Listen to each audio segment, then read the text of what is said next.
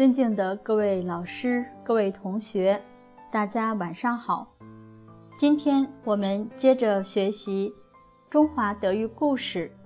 今天我们分享的德育故事是史可法感恩老师。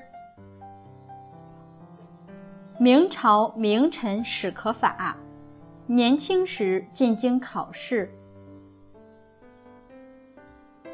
住在寺庙里。有一位贤臣叫左光斗，刚好是此次主考官。他到这一些寺庙里面去微服私访，看一看有没有懂得忧国忧民、出色的读书人来参加这次考试。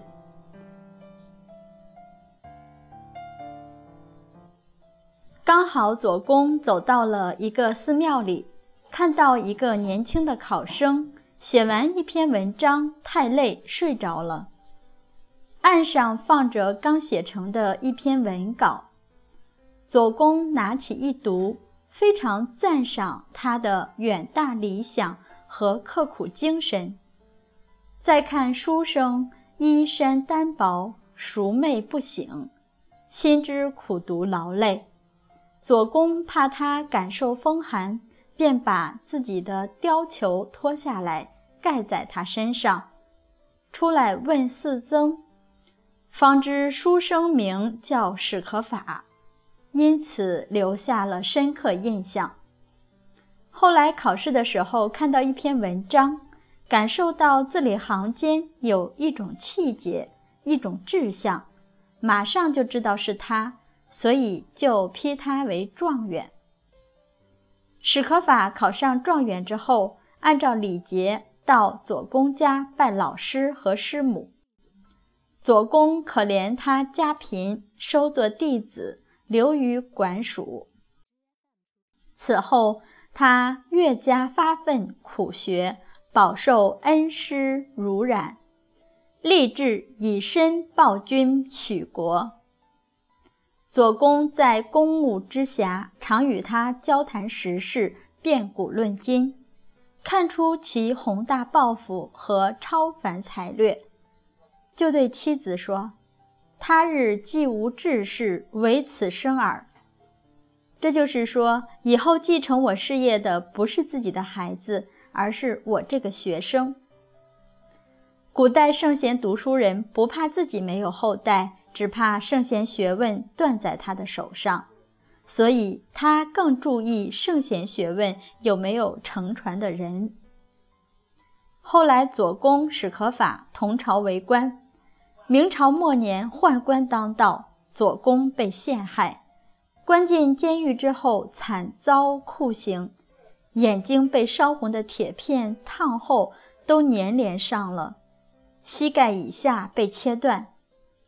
史可法知道老师在狱中的境况十分焦急，通过各种关系，终于感动监狱里的士兵，他们就建议史可法装扮成捡垃圾的进监狱去看望老师。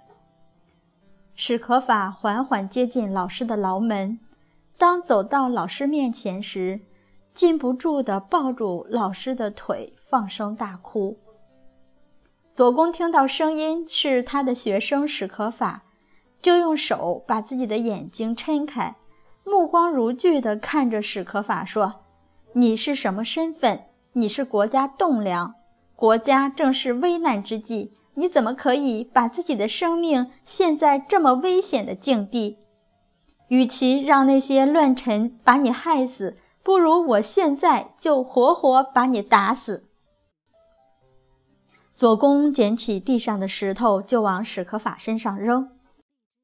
史可法看到老师这么生气，就马上离开监狱了。所以，爱护孩子、爱护学生，有时候还真的要现怒目金刚相。而此时，他那一份存心是念着学生的安危、学生的成就。后来呢？左公被宦官杀害。史可法后来担任过很多职务，还在边境带兵防守。每个晚上，士兵分三批背靠背守夜，但他坚持一夜不休息。士兵建议他应该休息一会儿，结果史可法回答士兵说：“假如我去睡觉，国家因为这时陷入危难中，我对不起老师，对不起国家。”史可法念念不忘老师的恩德和教诲，不敢有丝毫的松懈。每一次回故乡，首先到老师家里看望师母及其后代子孙过得是不是很好。后来清兵入关，打到江南时，史可法到江南重镇扬州督师，他把意志消沉的各路将领团结在一起。誓死坚守扬州城。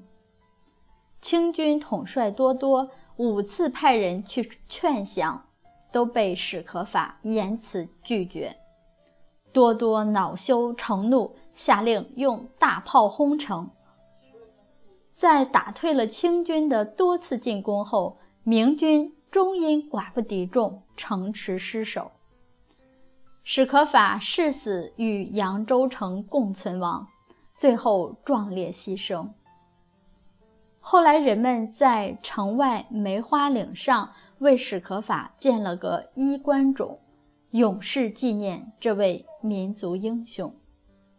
衣冠冢呢，就是他的坟墓。公元一六四五年五月二十日，十万清兵攻陷扬州城，史可法浴血固守城池，英勇献身。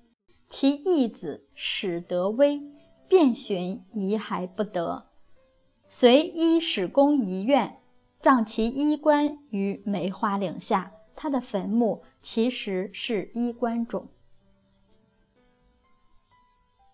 后人建了衣冠冢，永世来纪念这位民族英雄。这个故事让我们可以感受到左公为国家忠心耿耿。不仅能够慧眼识才，还能够保护国家的栋梁之才，以及史可法为报答老师的恩德和教诲而壮烈牺牲的壮举，让人深深的感动，也给我们后人树立了很好的学习榜样。好，今天的德育故事就为大家分享到这里。